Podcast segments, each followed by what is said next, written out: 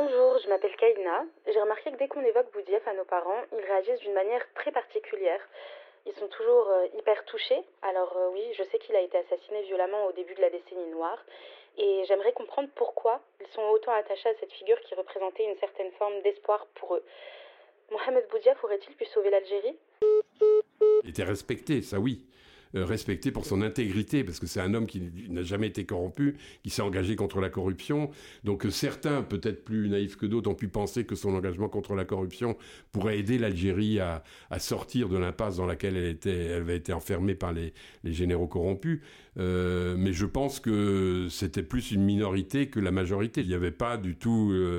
l'illusion que euh, Boudiaf seul pourrait arriver à sauver l'Algérie et la démocratie. Il y avait peut-être l'espoir, mais très timide, vraiment très timide. Il y a des événements qui marquent à jamais, des images qui restent en tête pour toute une vie. Le 29 juin 1992, alors que l'Algérie glisse doucement vers le chaos, son président, Mohamed Boudiaf, arrivé à la tête de l'État quatre mois auparavant, et assassiné violemment à Annaba, en plein discours, devant les télés algériennes. Quelques mois plus tôt, la première élection libre tourne au fiasco, quand le FLN, le parti présidentiel, annule le scrutin, voyant les scores du Front islamique du salut en passe d'entrer et de rafler la majorité des sièges à l'Assemblée. Ce meurtre glaça jusqu'au sang le peuple tout entier et ouvra une période trouble et sanguinaire de dix ans, appelée la décennie noire, que le pays n'oubliera jamais. C'était il y a 31 ans. Cet épisode, je l'ai en tête depuis la création d'Allo 213. Car quand on parle de Boudiaf à nos anciens, c'est toujours la même phrase, le même ton qui revient, celui du regret, d'un homme parti trop tôt, coupé dans son envie de réformer l'Algérie. Alors que le chaos s'annonçait, lui était une figure d'espoir pour certains. Mais Boudiaf aurait-il pu sauver l'Algérie? D'ailleurs, euh, qui est-il? Pourquoi les généraux font-ils appel à lui en janvier 92 pour diriger l'Algérie? Et quels sont les stigmates de cet assassinat dans l'Algérie contemporaine? Pour répondre à ces questions, j'ai rencontré François Gèze, éditeur, directeur des éditions La Découverte de 1982 à 2014 et membre d'Algeria Watch. Je m'appelle Donia Ismail et vous écoutez Allo 213. Il faut être vraiment algérien pour oser des choses comme ça. les cabas sont trop lourds. Au plan administratif, nous étions des indigènes. Au plan géographique, des autochtones. Au plan racial, des arabes. Au plan ethnique, des berbères. Au plan religieux, des musulmans. Et au plan botanique, des melons. Bonjour Monsieur François Gèze. Bonjour. Merci d'avoir accepté euh, cet entretien euh, et bienvenue sur Allo 213. On est euh, ravis de vous recevoir. Le 29 juin 1992 est assassiné à Annaba le président Mohamed Boudiaf. Ça fait à peine cinq mois qu'il est à la tête du pouvoir et dans un climat tendu, on y reviendra. 31 ans après cet assassinat, il reste encore fortement marqué dans la mémoire des Algériens. Pourquoi? Pourquoi? Parce que effectivement, c'était c'est une grande figure, c'est une grande figure de la révolution algérienne. D'abord, il était quand même, même si il était très éloigné du pays depuis très longtemps, il était quand même connu comme euh, un des fondateurs de, de, la Révolution, tout simplement, qu'il avait contribué à lancer. Et euh, voilà, ils, étaient peu nombreux, les, premiers combattants qui ont lancé le combat de libération qui, va durer sept ans contre, la France. Donc c'était quelqu'un qui avait une image très, favorable, très bonne. Et effectivement, les Algériens de, de l'époque, qui traversaient une période quand même très compliquée, euh, ont, fondé beaucoup d'espoir en, lui pour essayer de sortir l'Algérie vers l'avant. Et est-ce que c'est la manière dont il est assassiné, donc ce contexte euh, qui favorise un peu sa, son inscription dans la postérité? Ben, Bien entendu, parce qu'il a été assassiné de façon spectaculaire, hein, puisque euh, il prononçait un discours en, public à Annaba devant une salle et quand quelqu'un lui a tiré dessus et, il est, pas mort sur le coup, d'ailleurs, il est mort après à l'hôpital à Alger, mais euh, c'était spectaculaire devant toutes les télévisions. En plus, c'est ça qu'il faut penser. Donc, effectivement, à la fois sa nomination et son assassinat euh, ont marqué et ont été des événements tout à fait traumatiques pour, le peuple algérien, parce qu'il faut bien voir que qu'est-ce qui s'était passé avant? C'était ça la question. Dans quel contexte il arrivait au pouvoir en janvier, en janvier 92 En fait, c'était un coup d'État. Euh, parce qu'il y avait eu des élections avant. il faut bien voir que, depuis l'indépendance, pratiquement depuis, l'indépendance de 62, euh, ce sont les militaires qui gouvernent l'Algérie. Le pouvoir est aux mains des militaires, n'est-ce pas? Et même si dans les premières années, quand Ben Bella était, président, c'était un civil qui était à la tête de l'État, ceux qui tiraient les ficelles, c'était, euh, on y reviendra, le colonel Boumedienne et les gens de l'état-major général de l'armée des frontières à la fin de la guerre de libération. Et donc, euh, dans les années, ensuite, il y a eu beaucoup d'événements euh, qu'a connu l'Algérie, dont l'un des plus importants, ça a été les, les, les émeutes populaires d'octobre 88 qui ont, qui ont, été réprimées de façon sauvage par l'armée, justement, au prix de 500 morts, principalement des jeunes, à Alger, mais aussi dans toutes les autres grandes villes. Et donc, ce traumatisme-là, ce, ce, massacre épouvantable, euh, il, a, il a contribué à ce qu'il y ait un équilibre étrange qui s'est instauré entre à partir de 89, mais surtout en 90 et 91, entre d'une part euh, les détenteurs du pouvoir réel, c'est-à-dire les chefs de l'armée de la police politique, le département de renseignement et de sécurité, l'ancienne sécurité militaire, d'une part, et d'autre part euh, des civils euh, venant du, du, FLN, mais un FLN, disons, renouvelé, prêchant pour une vraie démocratie, et donc il y avait un, un équilibre de pouvoir entre les deux, à la faveur duquel il y a eu une libéralisation absolument certaine de la vie politique. Le FLN a cessé d'être le parti unique, d'autres partis se sont créés, dont le plus important, le Front islamique du salut, a été reconnu dès, septembre 1989. Et donc il y a eu des élections. Et pour la première fois dans l'Algérie indépendante, ces élections, à partir de 90, ont été des élections qui n'étaient pas truquées. Et, notamment les élections législatives de décembre 91 euh, ont donné la majorité, allaient donner la majorité au deuxième tour qui était prévu en janvier, au Front islamique du salut. Et ça, les militaires n'en voulaient absolument pas. Et donc, ils ont fomenté un coup d'État. Ils ont contraint le président Chadli Benjedid à la démission. Et ils ont euh, renversé donc le, gouvernement. Ils ont fait un coup d'État militaire. ces généraux qu'on a appelés janvieristes, parce qu'ils ont fait ce coup d'État de janvier 92, n'est-ce pas? Et ils ont eu l'idée euh, assez astucieuse, assez géniale, de faire venir, euh, de, créer d'abord un haut comité d'État pour euh, se substituer au président contraint à la démission et d'aller chercher Mohamed Bouniaf, qui est en exil depuis près de 30 ans, plus de 30 ans au Maroc, pour prendre la tête de ce HCE. Et voilà. Et donc, tout d'un coup, on a vu apparaître cet homme qui n'était plus présent en Algérie depuis trois décennies, à la tête d'un État qui, d'un gouvernement issu d'un coup d'État. C'était une situation tout à fait étrange. Les hommes qui sont au pouvoir ne euh, sont, sont, pas nombreux, ils sont entourés de secrets, leurs délibérations ne sont pas connues, et cela fait que les gens qui sont en dehors du sérail euh, n'ont pas les possibilités réellement de prévoir ce qui peut se passer demain. Ce qui est certain, c'est que euh, aujourd'hui, la question qui se pose à l'Algérie, c'est de savoir où c'est la continuité, où c'est le changement. Or, il existe des forces en Algérie qui sont pour le changement au niveau des syndicats, au niveau des étudiants, au niveau des femmes, au niveau de l'immigration euh, qui inquiète, qui se pose des problèmes. Et je pense que ce rapport de force, il faut le, le renforcer parce que la solution aujourd'hui pour l'Algérie ne peut être qu'une issue démocratique. Non, ce que vous avez dit, voilà, c'est que Mohamed Boudiaf, quand il arrive en janvier 92, euh, c'est vraiment pas un anonyme. Ça a été l'une des grandes figures de, de la guerre euh, d'indépendance, de la guerre d'Algérie. Euh, est-ce qu'on peut revenir un peu sur ce personnage pendant la guerre d'indépendance? Ben, Déjà, il faut rappeler que donc lui s'est engagé très très tôt dans le combat nationaliste pour l'indépendance de l'Algérie, dès 45, après les grands massacres de, du Nord constantinois, n'est-ce pas? Et là, il a fait partie du noyau dur de ceux qui ont contre l'avis de, de qui était le leader du, PPA, euh, mais qui, qui hésitait à lancer la lutte armée, ben, un noyau dur de ces jeunes militants, dont Mohamed Boudiaf, ils étaient cinq, euh, ont décidé de créer le Front de Libération Nationale et de lancer la lutte armée le 1er novembre 1954. Donc ça, c'est quelque chose d'assez enfin, inoubliable qui marque toute l'histoire de l'Algérie euh, depuis, depuis des siècles, disons, c'est un, événement absolument majeur. Euh, ensuite, pendant la guerre, euh, la guerre d'indépendance, ben, ce qui est arrivé, c'est que assez rapidement, finalement, avec les autres leaders de la révolution, les principaux, euh, ils étaient cinq, euh, et ils ont été faits prisonniers par les Français à la faveur d'un détournement d'avion qui devait les amener du Maroc en Tunisie, et il a été détourné par un avion français. Et donc à partir de 56, octobre 56, il va être détenu avec ses, camarades euh, dans les prisons françaises jusqu'à la fin de la guerre, jusqu'à 62.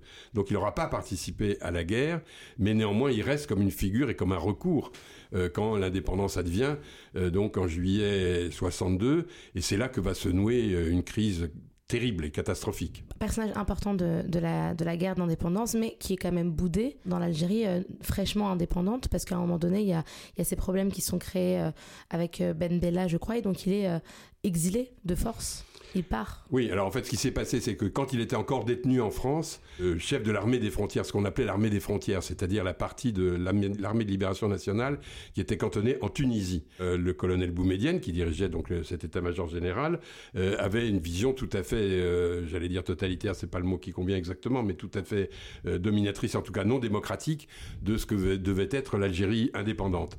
Et donc, il a quand même essayé de se constituer une façade civile, parce qu'il entendait bien que ce soit les militaires qui contrôle l'Algérie indépendante et non pas les politiques. Et donc, il avait délégué un, jeune militant qui s'appelait Abdelaziz Bouteflika en France pour voir les, détenus, en, les, leaders euh, nationalistes euh, emprisonnés. Et ils ont demandé à Boudiaf, notamment, s'il accepterait de venir en soutien de Boumedienne et de l'armée des frontières. Ce qu'il a refusé parce que, justement, Boudiaf était contre le principe que ce soit les militaires qui contrôlent. Il voulait que ce soit les politiques et que ce soit vraiment un État démocratique. Et donc, Ben Bella, lui, en revanche, a accepté. On connaît la suite, hein, euh, puisqu'il y a eu un coup d'État qui s'est produit déjà dès l'été 62, juillet-août 62, c'est terrible. Hein. L'Algérie indépendante, à peine indépendante, connaît son premier coup d'État et l'armée des frontières va confisquer le pouvoir. Ils ont fomenté un véritable coup d'État. Euh, auquel Boudiaf s'est opposé, euh, mais néanmoins il a perdu. Et euh, voilà, à la, fin août 62, il a même été arrêté, et puis ensuite il va rester emprisonné par le nouveau régime jusqu'à la fin 63. après, il sera libéré, mais il devra s'exiler. Il s'exilera au Maroc et il y restera jusqu'à 92 pendant 30 ans. Parce que moi, ce que j'ai lu aussi, c'est que Boudiaf, après, a vraiment été effacé même des livres d'histoire et effacé en fait du récit national pendant cette période d'exil. Est-ce que c'est vrai? Oui, oui, parce qu'effectivement, euh, euh, le nouveau régime a a refait une histoire du mouvement de, de, la lutte de libération à sa manière, en effaçant des pans entiers de la réalité. Euh, et on a enseigné aux jeunes Algériennes et aux jeunes Algériens à l'école euh, une histoire euh, nationale largement falsifiée. Quoi. Ça se fait plus ou moins dans tous les pays, hein, de, de, transformer un peu l'histoire. Mais là, c'est allé très très loin. Et effectivement, des personnes comme Boudiaf, et puis ensuite Ben Bella, d'ailleurs, quand il a été renversé lui-même par un coup d'État en juin 65 par le colonel Boumedienne, il a disparu de la circulation. Quoi. Il a été emprisonné, il a été effacé.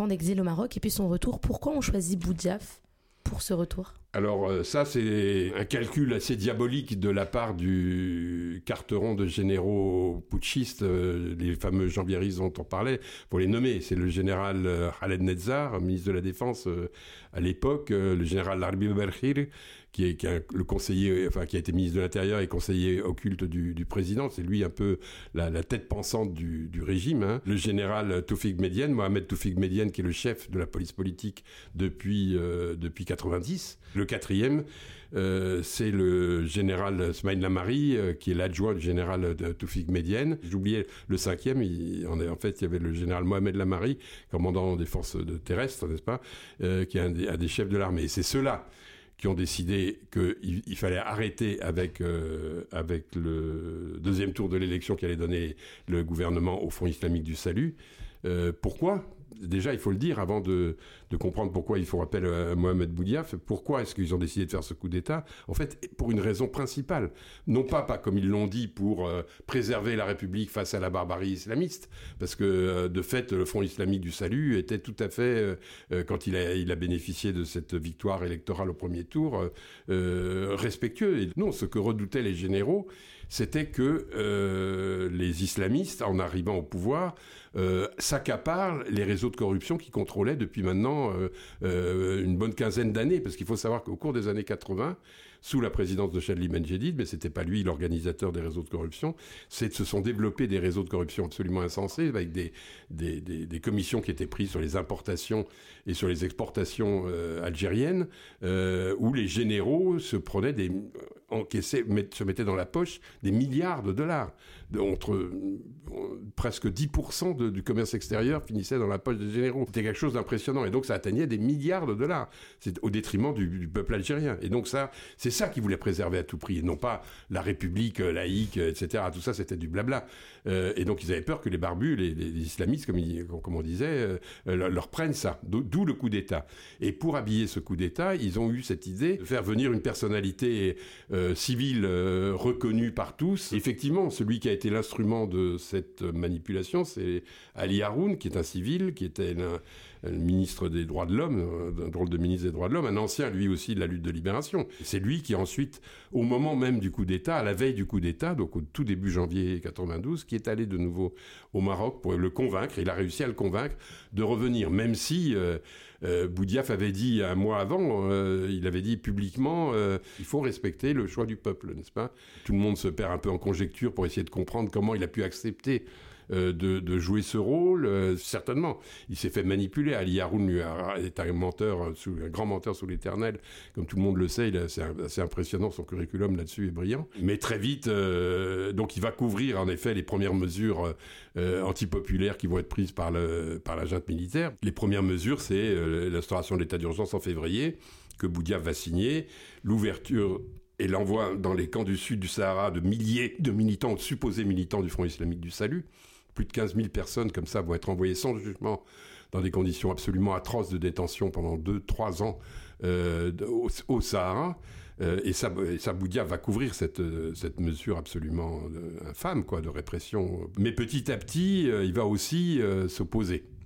Et c'est là que va se nouer le drame, d'une certaine façon, qui va conduire à son assassinat.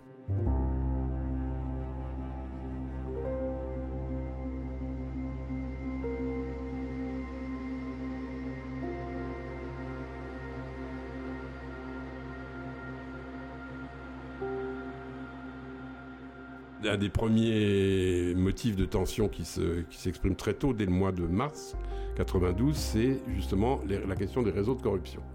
Et il a l'idée euh, d'essayer de, mettre fin à ces, réseaux de corruption. Il va mobiliser des officiers de la police politique qui, eux, sont des hommes tout ce qu'il y a de plus euh, honnêtes et intègres. Euh, il en a eu la garantie. Ils sont peu nombreux, mais il envoie cinq officiers en France pour enquêter sur les avoirs des généraux algériens en France.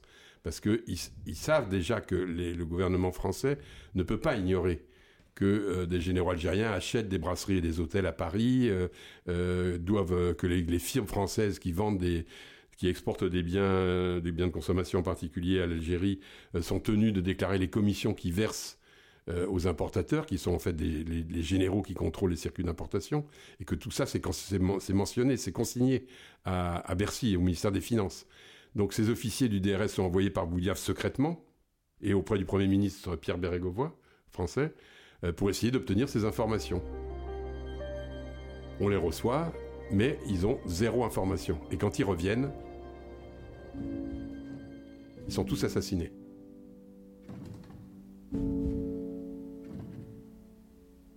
Des épisodes comme ça, il y en a eu plusieurs. Et puis ensuite, euh, alors là, on arrive pratiquement en mai, euh, fin mai, début juin. Il, a compris qui étaient les vrais, véritables ordonnateurs de tout le système euh, corrompu algérien, de la mafia, la coupole mafieuse du régime algérien. Et il a eu, il s'est mis dans la tête de vouloir les débarquer. Et donc ça, évidemment, il pouvait absolument pas l'accepter. Et donc c'est là qu'ils ont conçu le plan euh, fin mai à peu près, de l'éliminer. Donc il y a eu au moins deux tentatives d'attentat avant, avant celle d'Anaba, qui ont, qui ont échoué pour diverses raisons.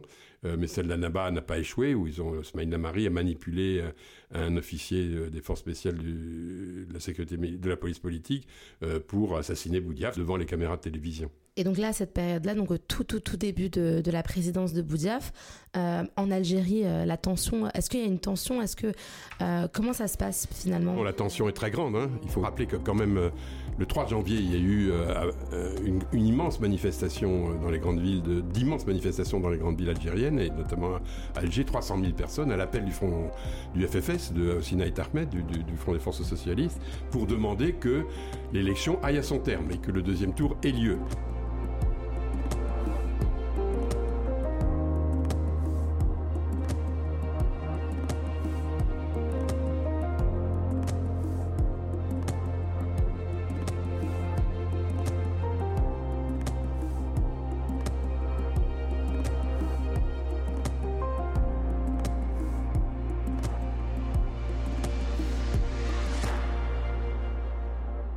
Il y a un attentat dès le mois de février, en, plein, à Bab el Oued, en plein cœur d'Alger. Un attentat qui sera attribué aux islamistes, bien entendu, mais qui en vérité a été euh, organisé et fait et réalisé par la sécurité militaire. Et donc il jouait un jeu comme ça un peu un peu compliqué. Et donc de toute, en toute évidence, pour la, population algérienne, elle constatait ces violences. Euh, les premiers assassinats vont arriver euh, assez vite, y compris de, policiers.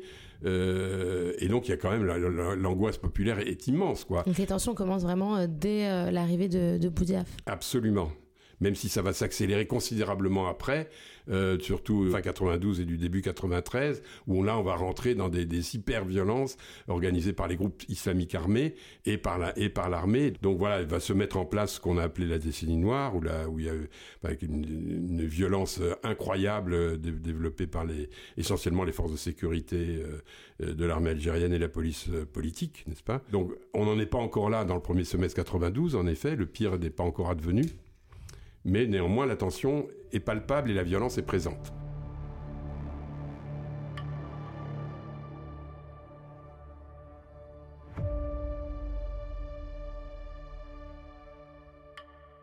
Au moment où Boudia fait rappeler en Algérie, j'ai vu pas mal de, médias, même, même, pas mal de témoignages d'Algériens qui disaient qu'il l'appelait le sauveur de l'Algérie. J'avais même entendu dans un reportage, il était venu secourir un peuple qui se noyait.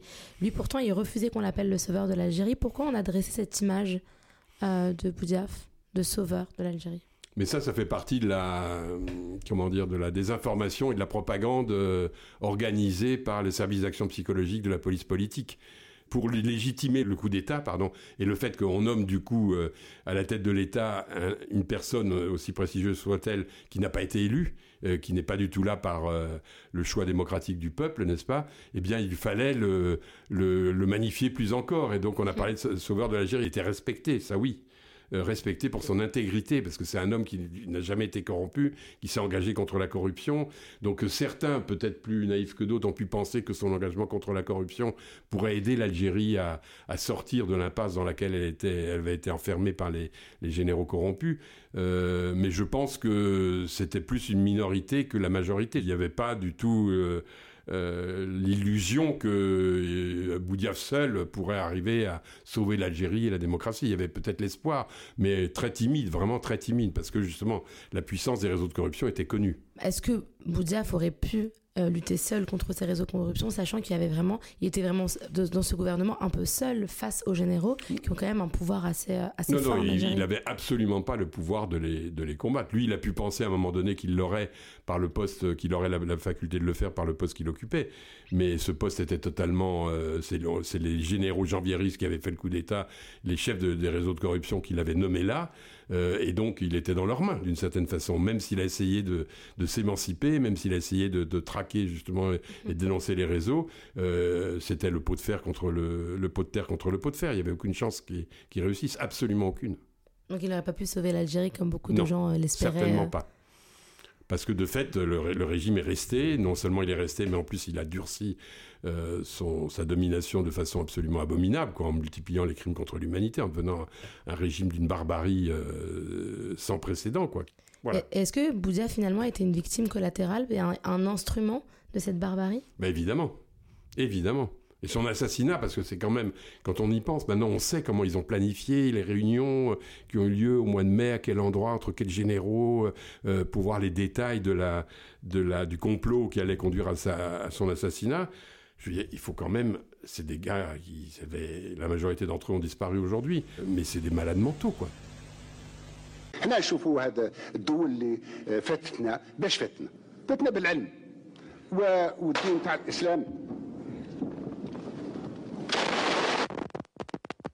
Il a assassiné à Annaba en plein discours. On a même sa dernière phrase, parce que comme vous avez dit, euh, c'était un discours euh, qui était télévisé. Il dit euh, Les autres pays nous ont devancés par la science et la technologie, l'islam. Et là, on ne saura jamais la fin, parce que c'est à ce moment-là où il est, on lui tire une balle.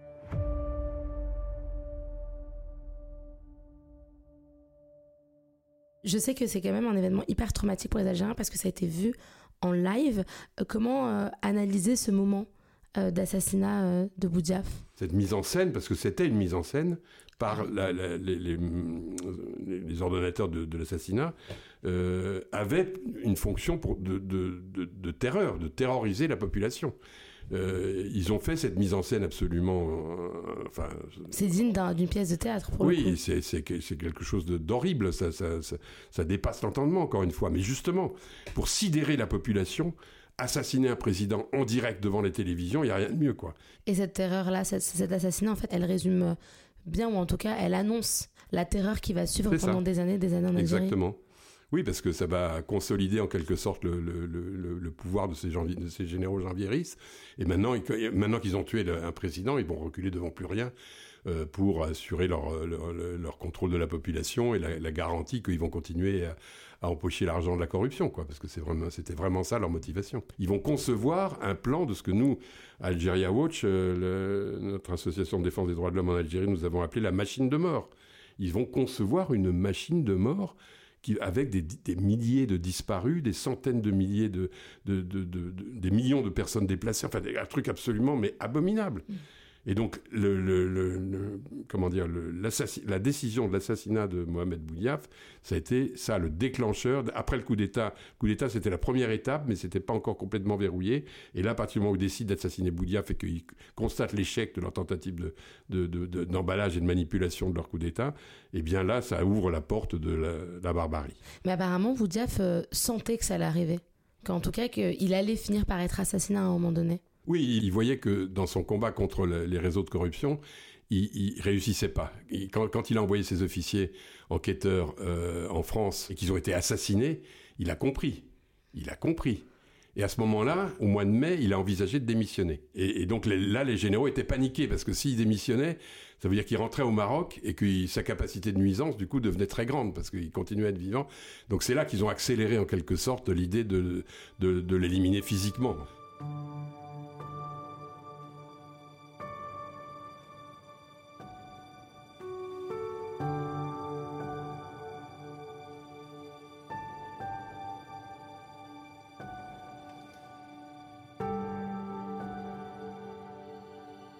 Est-ce que l'idéalisation de Boudiaf est-elle juste? Non, elle n'est pas juste, puisqu'il euh, ne pouvait pas faire de grandes choses. Il n'avait aucun réseau, il n'avait aucun soutien, euh, aucun, aucun, aucun. Oui, il était totalement bloqué. Euh, dans un système qui était beaucoup plus grand que lui, beaucoup plus fort que lui. Exactement. Encore aujourd'hui, est-ce qu'on a des stigmates de la mort de Boudiaf dans, dans, la, dans la vie algérienne en Algérie?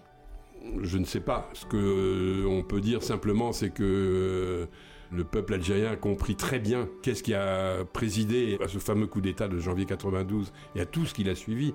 Donc encore une fois, l'assassinat de, Boudiaf n'était qu'un épisode, certes très important, euh, mais n'était qu'un épisode qui, va être suivi de beaucoup d'autres épisodes euh, sanglants qui vont mettre en cause, qui vont provoquer des, milliers de, victimes, n'est-ce pas?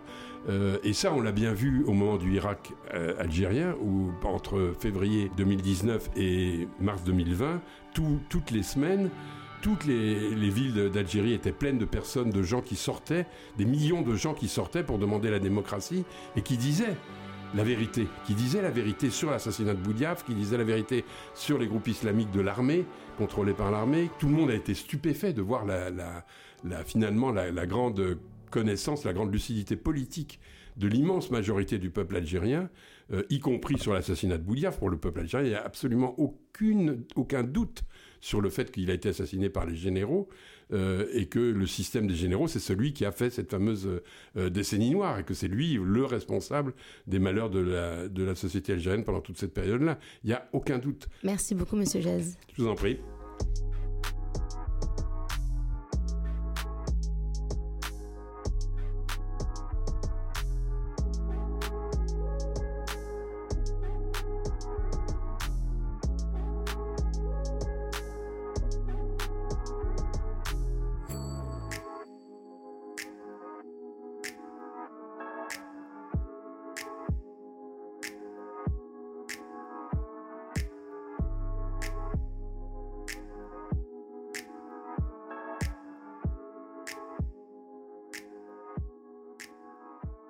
Vous venez d'écouter Allo 213, un podcast à retrouver sur toutes les plateformes. Abonnez-vous à notre flux pour connaître les sorties d'épisodes et n'oubliez pas de nous donner une note 5 étoiles si le podcast vous plaît bien sûr et de nous laisser un commentaire, on lit tout. Vous pouvez également nous suivre sur Instagram. Nous sommes toujours à la recherche de questions pour notre podcast. Alors si vous avez des interrogations sur le plus grand pays d'Afrique, écrivez-nous par mail à allo213podcast gmail.com ou par DM sur notre compte Instagram allo213podcast. On se retrouve très très bientôt pour le dernier épisode de la saison.